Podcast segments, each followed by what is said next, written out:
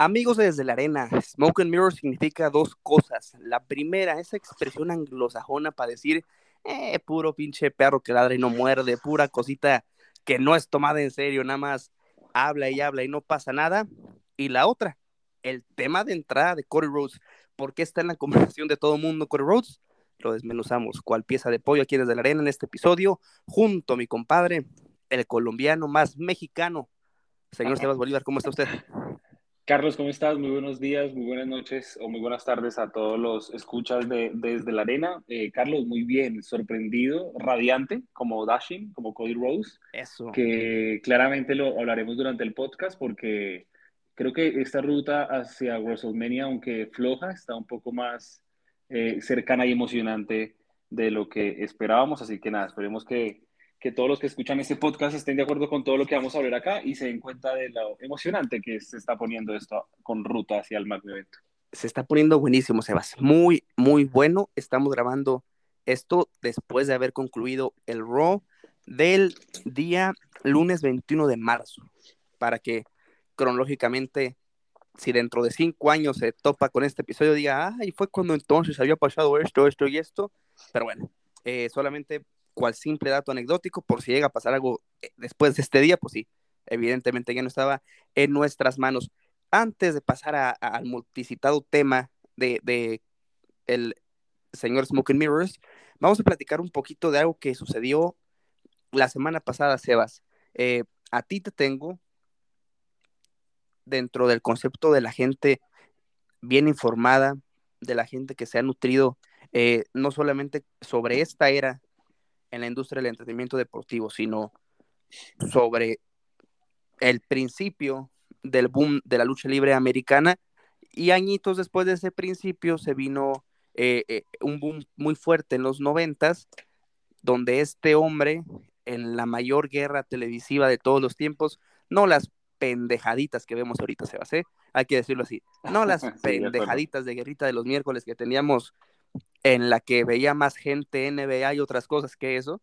Eh, la verdadera guerra de los lunes por la noche, WCW y WWF, y el hombre que falleció la semana pasada era de los protagonistas y de los hombres que estaban a tiro de piedra y que le ganaban a su ex casa en los ratings. Se nos fue Razon Ramón, chico.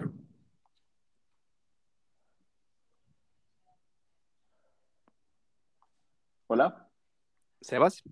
Sí, acá estoy, claro, desafortunadamente a los 63 años de edad, muy pronto se nos va eh, lo que es considerado una leyenda y definitivamente una leyenda del entretenimiento deportivo. Como tú lo decías, eh, creo que fue parte importante de la historia de la, de la, lucha libre americana, por así decirlo, específica, de la lucha libre en, Norteamérica, en, esta, en estos años eh, 90, finales de los 90, inicios de los 2000 eh, por su participación fenomenal en WWF, pero definitivamente por su salto a la WCW, donde eh, pudo ser eh, en su esplendor una máxima estrella. Creo que Scott Hall, con su 1,96 de estatura y, 128 kilos de poder, marcaba definitivamente la, la diferencia en la lucha libre.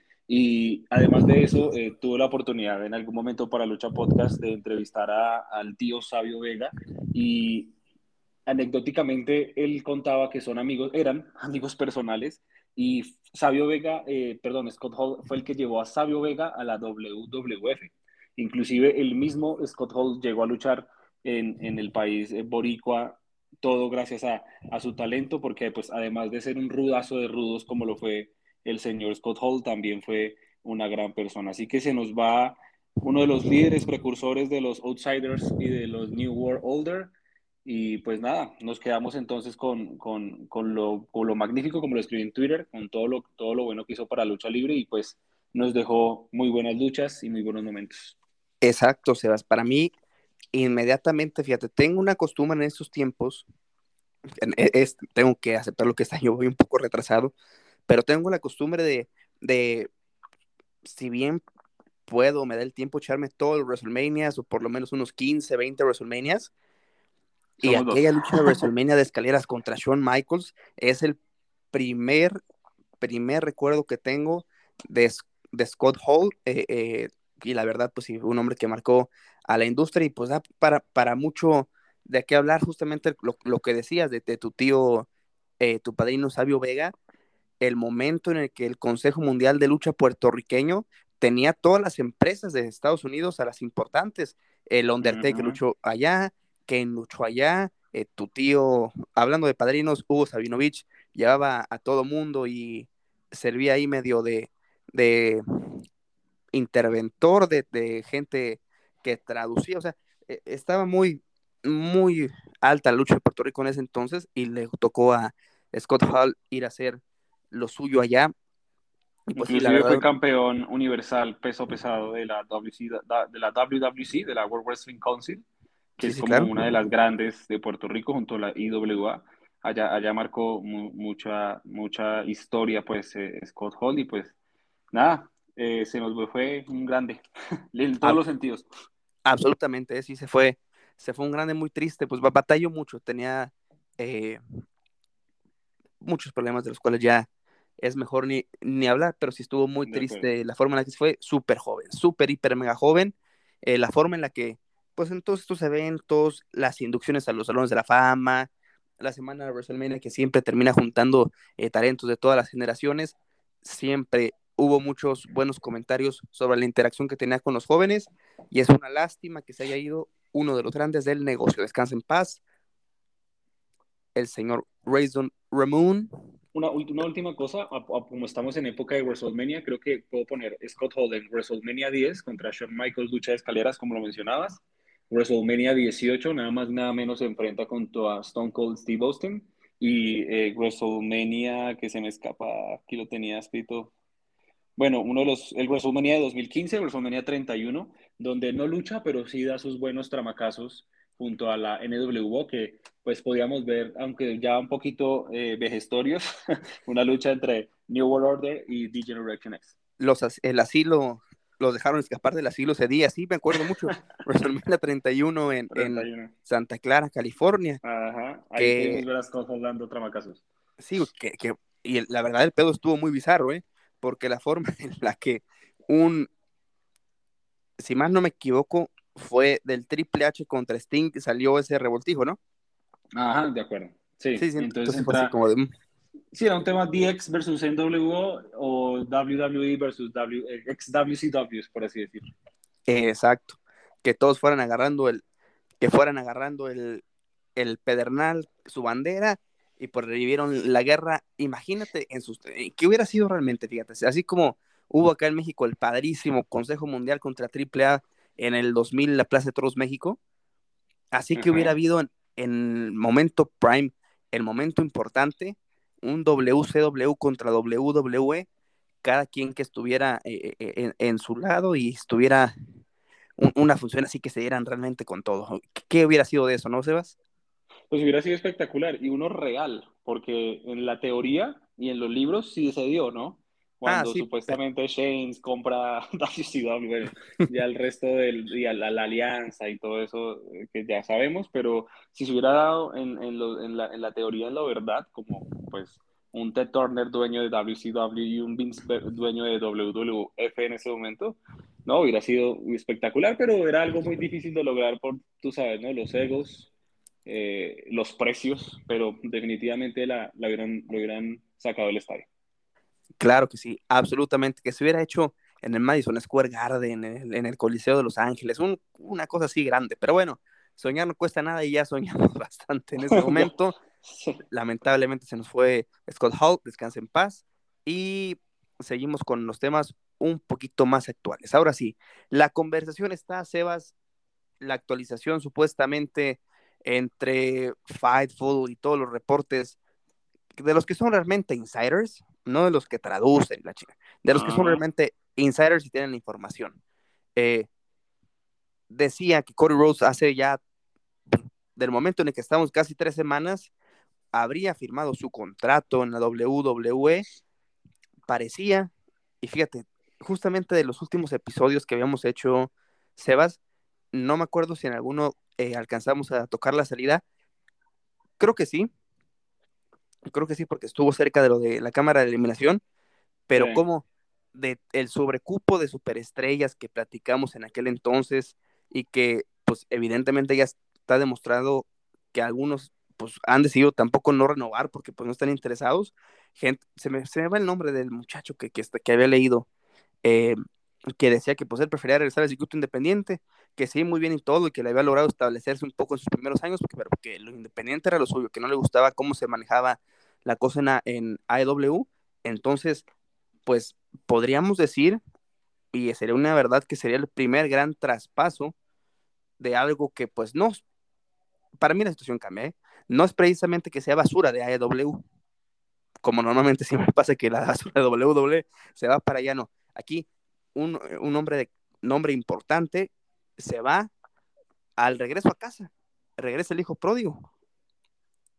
Pues yo creo que más que un hombre importante, es un hombre importantísimo para, que, para lo que fue los inicios de All Elite Wrestling, porque creo que todos recordamos, si no estoy mal, en All Out eh, o en Double or Nothing, no recuerdo muy bien el pay-per-view, donde el mismo Cody Rose, a modo de simbolismos, por así decirlo, destruye una silla muy parecidas a las de Triple H, eh, en un mensaje directo a, a lo que es WWE. Entonces, creo que es una sorpresa, por así decirlo, para mí, desde que se empezó a rumorar que el señor Cody Rose iba a regresar a la WWE, siendo él, creo que hasta, hasta aparte de ser luchador, por así decirlo, tenía título de, de, ejecutivo, tenía un título ejecutivo que no recuerdo en este momento dentro de, dentro de AEW. Entonces es una sorpresota para mí. Creo que, creo que el tiempo le ha dado la, la, la, la oportunidad a Cody Rose de volverse en una superestrella completamente diferente a lo que empezó siendo en WWE. Porque recordemos que, que, que cuando entró a WWE junto a Ted DiBiase Jr. y Randy Orton, pues no, no, no fue como, como lo que esperábamos, luego fue campeón intercontinental, luego pasó a, pasó a ser Stardust, que eso me parecía completamente ridículo, y pues ahora, con el paso del tiempo y en AEW se fue formando un Cody Rose eh, rubio, eh, eh, fuerte, con que realmente genera respeto, no lo que, lo que era antes, y pues que se ha forjado dentro de AEW hacer eso, y que siento que eso es una ventana perfecta para tocar la puerta a, te fuiste de WWE, hablaste mal de la empresa, ahora estás aquí, vamos a ver qué sucede. Así que, pues feliz con el regreso de Cody Rose. La verdad, yo lo quisiera ver en el Raw después de WrestleMania. No antes y no en WrestleMania en el Raw después de WrestleMania. ¿Por qué? Porque desde hace dos años el Raw después de WrestleMania es un completamente fiasco cuando la historia nos, nos, ha dicho que el Raw después de WrestleMania es uno de los mejores del año. Así que espero ver a Cody Rose con su tatuaje en el cuello y su pelo pintado de amarillo volver en Raw después de WrestleMania. Ah, y eso sería muy bueno y sobre todo porque por ahí vamos a andar. Hay que tirar la promoción, pero bueno, ya hablamos de eso. A ver, Sebas, decías tú, el, para mí, el, yo, yo te, te, la resumo así del paso de, de Cody Rhodes en WWE. Pareja de Hardcore Holy, Mr. Alabama Slam, eh, campeón en parejas. La creación del legado, destrucción del legado. Eh, Cody, el guapo desfigurado por Remy, eh, Dashing Cody Rhodes. Dashing Cody Rhodes, ajá. El, el, metrosexual este que se aseaba, se rasuraba y todo, hacía sus tips de belleza. Eh, el desfigurado por Rey Misterio. El ya no desfigurado que se quitó la máscara después de esa máscara de protección después de WrestleMania 27. Después eh, el campeón intercontinental, pero tuvo una época así como que grisosa, güey, en su, en, en, su forma de ser, no estuvo tan, tan relevante. Después de eso, fue la cosa penosa y payasónica de ser el, el Stardust y pues el bye bye. Entonces sí me parece, me parece que la evolución, como bien lo comentabas, este código oxigenado del tatuaje en el cuello, el, el malote, el corporativo, que ahora es superestrella de televisión en, en, el show este de TBS, del cual se rumora que, que, que dentro de las cláusulas está que pueda seguir con ese tipo de shows, aunque no sean ninguna de las cadenas pertenecientes a, a WWE, que claro, puede pasarle como a Demis, puede pasarle como a Las Velas, No hay que descartar que después pueda tener su show en USA Network o en, Fox o en algo así, pero bueno, eso es otra cosa. Hablemos de edades, Sebas, que, que yo creo que por el perfil encaja y en edades sería muy interesante. Del 30 de junio del 85, 36 años cumplidos, Cody Rhodes, La Poronga Tribal, del 25 de mayo del 85, 36 años cumplidos, Roman Reigns, Seth Rollins, 28 de mayo del 86, 35 años cumplidos. Va a estar en las condiciones más que óptimas para enfrentar a los grandes. ¿Tú crees? Por lo, es que en el mundo de wrestling es de tantos egos y de tantas cosas, pero que, espérame. Ah, está viendo el estornudo, perdón. ¿Tú crees que dentro de esta cochina política que nos ha privado de varios duelos en diferentes épocas, que le den la oportunidad a Corey Rhodes de regresar a, a ser contendiente, bueno, no regresar porque nunca ha sido contendiente por el título mayor en la empresa, de que pueda ser contendiente mayor del título que en su tiempo haya, pues, de la unificación que pueda caerle de Roman Reigns o ya cuando se desunifiquen. ¿Realmente él puede pelear ese campeonato, Sebas? Para mí, completamente sí, porque como te decía, es un Cody Rose completamente diferente a lo que fue el Cody Rose antes de AEW, que a pesar de ser lo que tú decías, eh, bueno, la, trayectoria que tuvo con el legado, Dashing Cody Rose y demás, Stardust, no estaba proyectado para allá. Pero para mí la imagen de Cody Rose, su nivel luchístico y demás, a lo que es hoy es el señor Rose, es perfecto para que vaya contra o Roman o contra el campeón de la, de la WWE. No lo veo con un Brock Lesnar, pero sí lo veo eh, batallando un título mayor. Es una persona relevante, es un luchador relevante en el mundo del wrestling en los últimos años, por lo que ya sabemos que pasó con All Elite Wrestling, como para que entre a WWE y me lo pongas a luchar en el midcard, ¿sí? O por, sí, por los títulos eh, medios, o para que no le des la relevancia que, que pues, necesita, porque pues es una persona que, como te digo, es polémica para mí, viene de, de, la empresa, entre comillas, voy a decirlo con las comillas grandes, entre comillas, rival directo de la WWE. Entonces, eso uno. Y dos, lo que tú decías, para mí está en la edad perfecta, tiene el físico perfecto, tiene eh, el micrófono perfecto para, para, para tener una rivalidad con, con los grandes de, de, WWE. Y siento que es para eso, porque volver a WWE o que lo hayan traído a la WWE para sentarlo en la banca, dando un, ejemplo de fútbol, pues no, no tiene ningún sentido para mí, aunque todos sabemos que, que en la WWE todo puede pasar y se, puede, se tiene que esperar siempre ahora lo peor, porque no se puede esperar lo mejor si no se tiene que esperar lo peor. Entonces, si esperamos lo peor, pues lo pondrían en el midcard o ni lo pondrían ni lo echarían a los, a los dos meses como ha pasado con, con luchadores ya eh, en el año pasado. Y en la teoría bonita, pues va para, va para, para, para main event en todos los Raw o SmackDown y en los pay-per-views porque es donde debe estar Cody Rhodes, el Cody Rhodes de ahora. De acuerdo, esta versión de Cody Rhodes eh, merece estar en la cima porque ha evolucionado. Y el ejemplo más claro también de personajes, de, de un hombre que tuvo personajes pendejones y tuvo que pagar el precio eh, en circuitos independientes alrededor del mundo, fue Drew McIntyre. Que de, tener un papel de ser el elegido, tener un papel, pues, que no pegó como ese, como, campeonato intercontinental en este, siendo ese Drew Nefastón, eh, así mal encarado, y que sea el Chosen One con el Broken Dreams, pues terminó siendo después. Y que, y, que, era anoréxico en esa época. Esa, eh, justamente, güey, sí, sí, sí, o sea, súper flaquísimo, güey. Eh, era un palo el cabrón. Y, y después de eso terminó siendo miembro de 3MB imagínate, lo terminó ganando el Torito en WWE. Entonces, o sea, técnicamente se tuvo que reconstruir completamente, físicamente es una bestia, el, el porongón escocés, claro, no hay que dejar de reconocerlo, que me sigue, me sigue encantando que no esté en la escena titular ahorita en este WrestleMania, pero bueno, ese es otro tema. Entonces, eh, yo vi una, una reconstrucción muy parecida a, la de a la de este Drew McIntyre por parte de Cody Rhodes, que claro, siendo la punta de lanza del rival, pero eso le da más, más mérito. Un Cody Rhodes más, marudo, más, más, más maduro, eh, con mejor estilo, que creo que ya encontró eh, la personalidad que le hacía falta.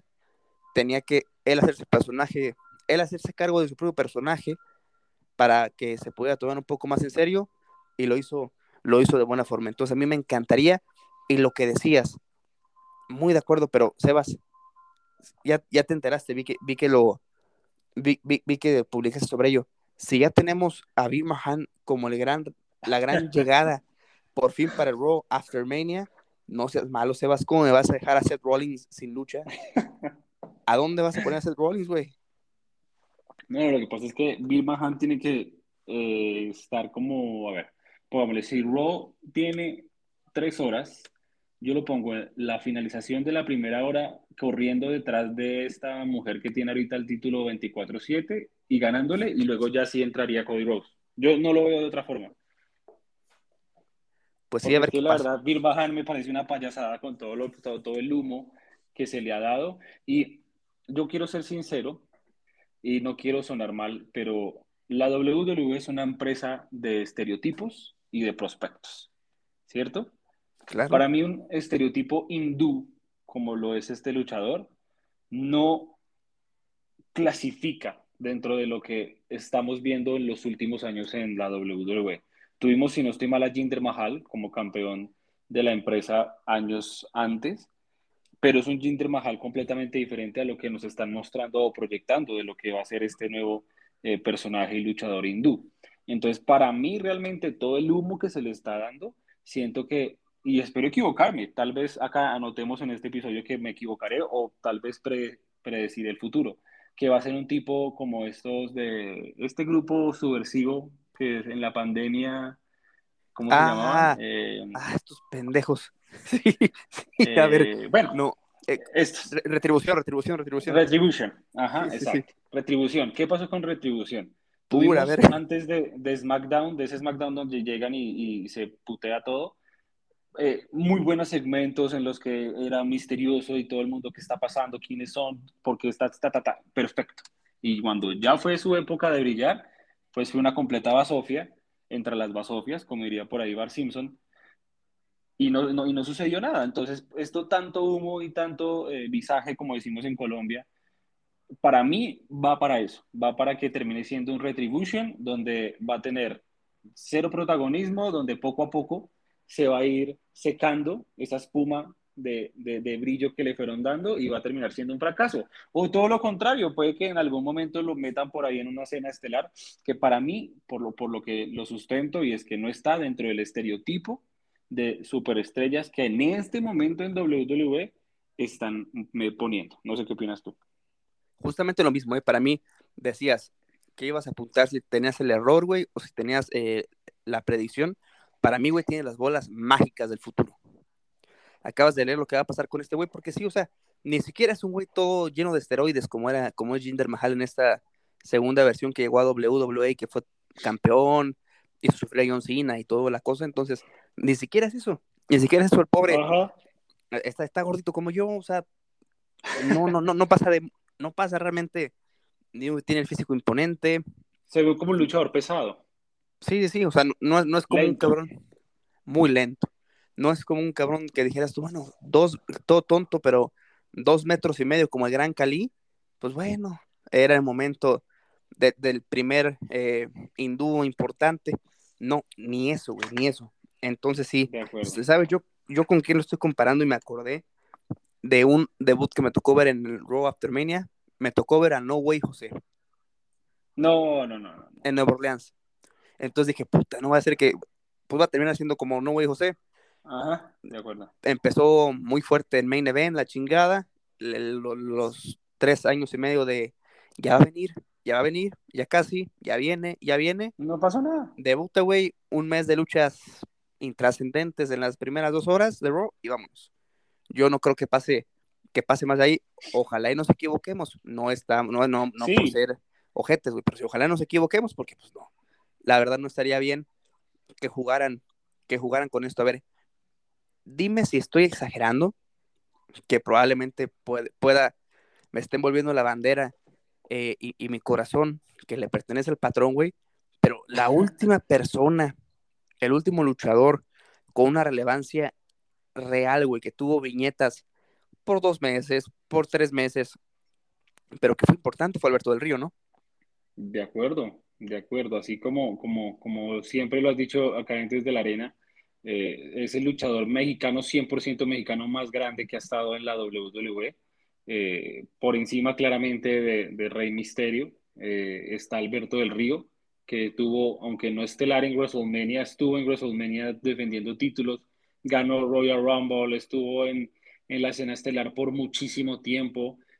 fue a luchar cuando Roy y SmackDown se hicieron en la, Ciudad de México como la superestrella mexicana y pues tuvo un relevante completamente importante en la empresa, así que es completamente eh, eh, de acuerdo contigo en cuanto a eso, que, que, ese sí ha sido algo diferente, pero en este caso yo no, no lo veo.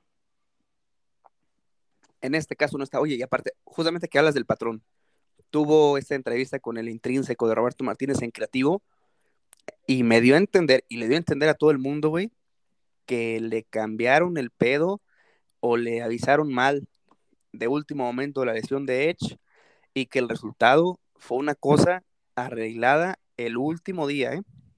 ¿En serio? De última hora. la oportunidad que ver, pero... Sí, no, eh, es, es, un podcast que se llama Creativo, güey, con un güey muy famoso de Monterrey que se llama Roberto Martínez. Eh, la entrevista como de tres horas, que me quedó, me quedaron claras varias cosas. Una, Alberto tiene muchos huevos. Dos, la gente lo juzgó muy feo cuando fue las acusaciones tan violentas de hace dos años. Tres, odia a mil máscaras. Su tío, super mamón, entonces sí, no se lleva bien la familia Caras entre, la familia Caras entre ellos. Y, cuatro, que sí, que en esa como que le jugaron chueca, güey.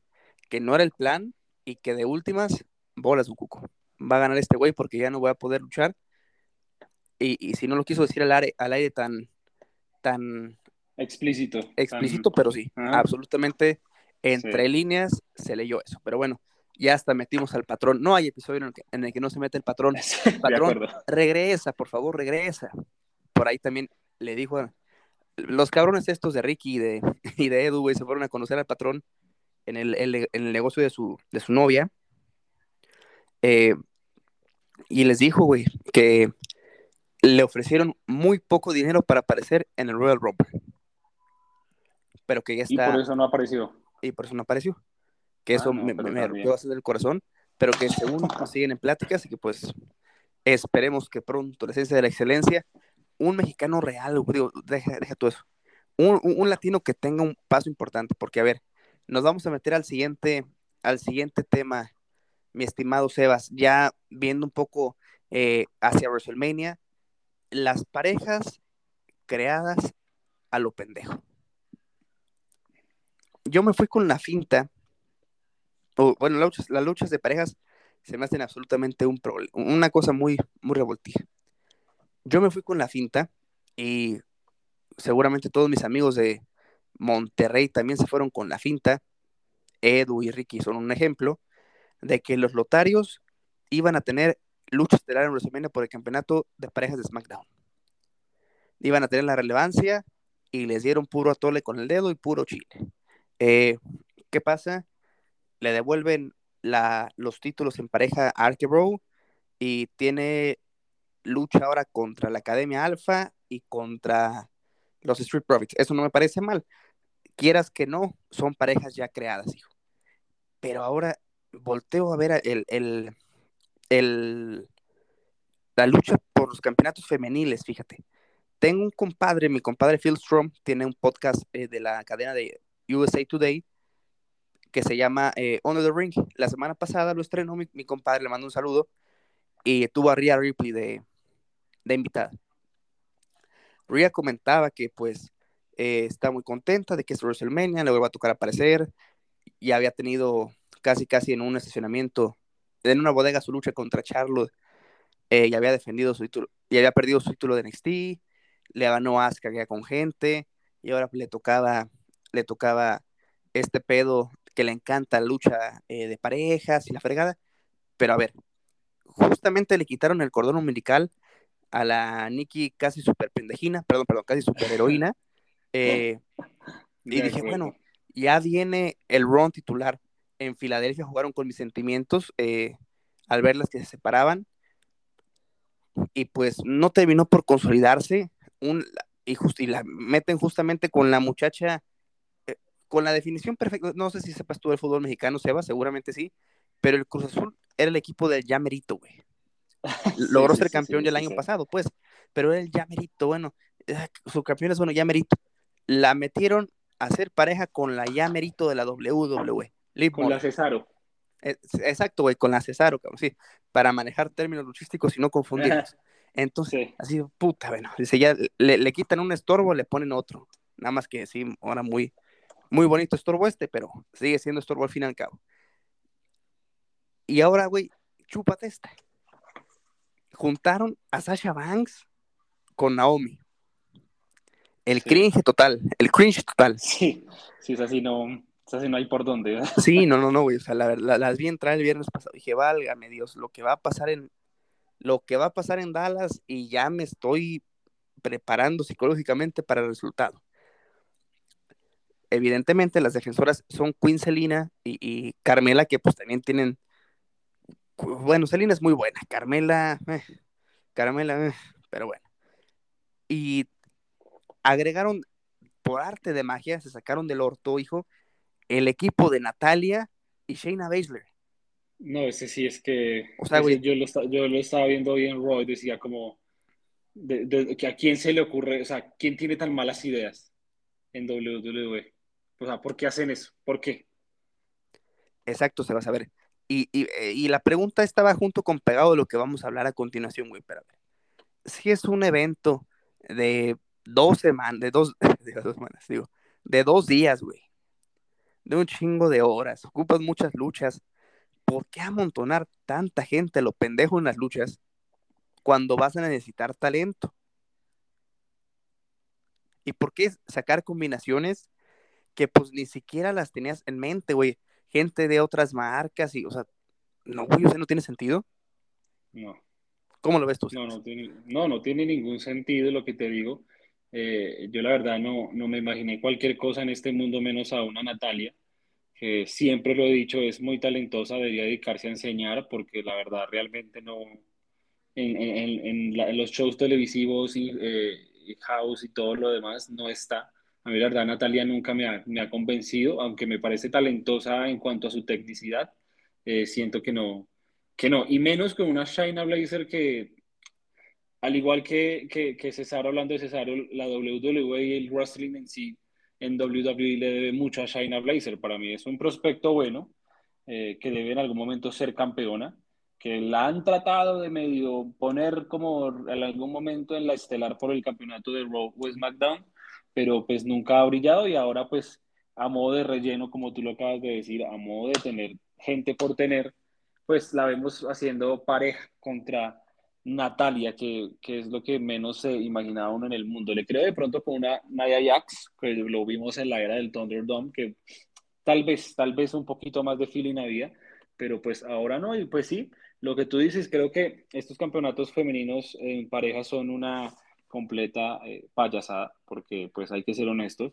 no hay ningún eh, atractivo real a lo que las luchas de tag team son, porque son unas muy buenas eh, luchas las que se pueden dar en parejas. Y pues hoy en Raw, por ejemplo, eh, pues estamos grabando esto después de Raw, nos presentan este como feudo entre, entre Selina y, y, luego entre Carmela y terminan queriéndose y como que a la fuerza tratan de, de darle un show a algo que realmente está completamente muerto y que seguramente en WrestleMania, como siempre lo he dicho, hay luchas en las que se puede uno ir al baño, ir, a, ir, por, ir por papitas, por gaseosa y volver. Y siento que esa lucha en parejas va a ser ese para WrestleMania. Eres malvado, Sebas, porque me estás echando de cabeza y estás revelando cuáles van a ser mis pausas para ir al baño de WrestleMania, güey. Pero es que tengo un problema. Tengo un problema muy serio, güey. Porque viendo la cartera, puta, güey, tres cuartos del show ¿Voy a estar en el baño o qué pedo?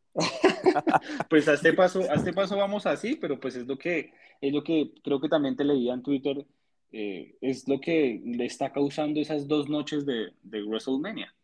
Y es tratar de rellenar horas eh, de un evento que que no debería ser así y no se debe dañar de la forma en la que se puede hacer con esas dos horas porque pues vemos cosas como la que estamos hablando. Eh, rivalidades sin sentido, parejas sin sentido y luchas que pues son dignas de un house show y no de un evento como es WrestleMania. Exacto, Sebas, exacto. Ya con eso justamente conectamos ya para finalizar. Bueno, termino con, con otro, voy a ver. Las luchas de tag team normalmente deben ser dinámicas, a mi entender. Ahorita con el problema de meter muchas mujeres, porque a veces es una fatal de cuatro de parejas, güey. Entonces, imagínate. y, no quiero sonar él ni, ni culero, pero no son precisamente, la mitad de las que están ahí, no son precisamente muy talentosas todas. Van a tener muchos boches, muchos. Muchos, muchos, ya me los imagino. en una lucha de cinco minutos, güey, de siete minutos. Sí, era porque no, no, no creo que dure más. Sí, no, o sea, era parte de lo que comentaba esta, esta real entrevista que les comento de mi compadre Phil, que decía, a ver, que hay que hay, quiero que recuperen la importancia de los títulos femeninos, que las tomen en serio, porque normalmente pues son nada más las luchas cortas y la chinga, pero pues no tiene la pinta, o sea, desde los nombres que están ahí no, tiene la pinta. No hay con qué. Lo que tú dices, por ejemplo, de Carmela y, Sasha Banks, no, no, no tiene, o sea, es algo no, no, no porque no se le pueda dar la oportunidad, sino porque es algo totalmente disparejo a lo que, a lo que es. Y lo que tú dices, tampoco es que haya caña para hacer una lucha digna de, de, de, una buena tecnicidad, por así decirlo, porque, pues sí, hay, hay que ser cruel y, y, ser realistas. No hay, que, no hay, hay algunas que no tienen el talento como otras para hacer grandes luchas. Y estamos hablando de WrestleMania. Exacto, es lo peor que estamos hablando de WrestleMania, güey. Estuviéramos hablando de pinche eh, show semanal de Raw o un pay-per-view de los pequeños, pues no hay problema, pero es WrestleMania, así que bueno, vamos a ver qué pasa. para que la audiencia te haga claro, es que no es que critiquemos todo, sino que es que estamos hablando de WrestleMania, no estamos hablando de cualquier evento, estamos hablando del evento de eventos. Exacto, no podemos dejar que se prostituya la cartelera como se está prostituyendo por tener dos noches, se va a saber perfectamente. Como, como producto televisivo, y solamente la primera vez, de la era del Thunderdome, por ser lo de pandemia, y bueno, eres el único deporte que está manteniéndose activo en la pandemia y que encontraste rápidamente una solución, bueno, mantén dos días entretenida a la gente, no hay problema. Ok, pasa el primer año, segundo año.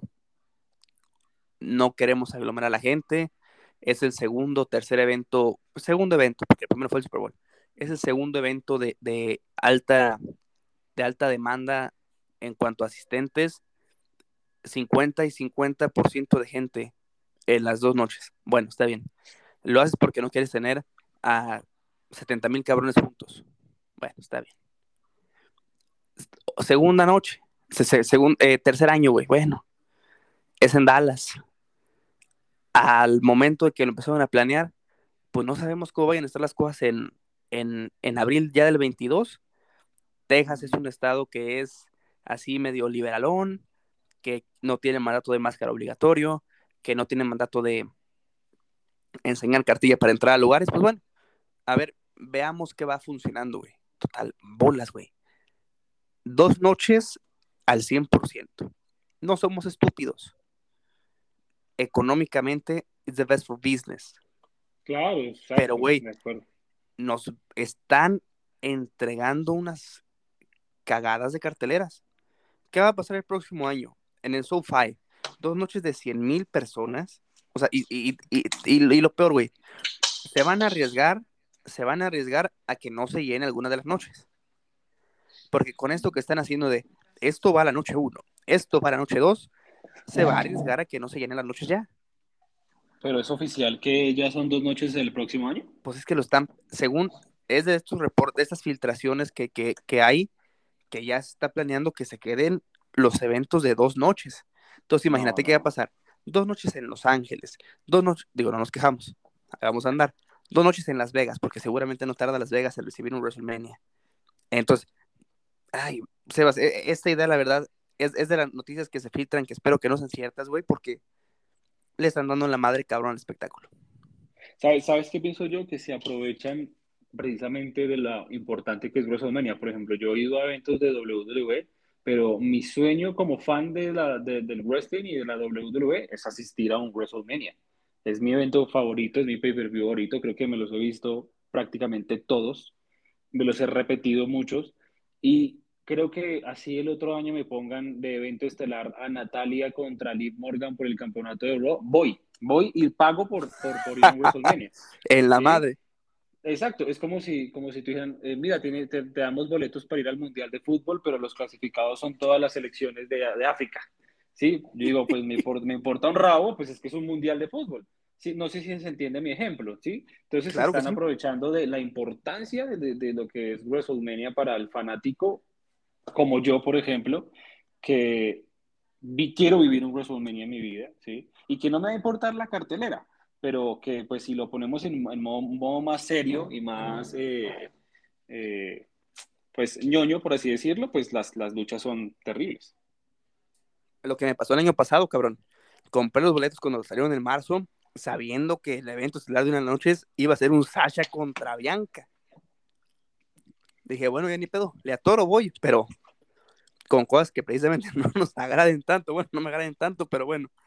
En fin, es eso, solamente como fanáticos del wrestling, de la WWE, queremos que pues sea el mayor espectáculo posible que WrestleMania vuelva a ser la vitrina de los inmortales en todo el sentido de la palabra, no la, no la vitrina en la que todo pinche mundo se está, porque pues se tiene que llenar de algo. De acuerdo. Y, hay un dicho que me gusta mucho en, en, en el español mexicano, Sebas, que es ni tanto que quema el santo, ni tanto que no le alumbre. Y ya me ha tocado, me ha tocado vivir las dos cosas y las dos cosas me parecen malas.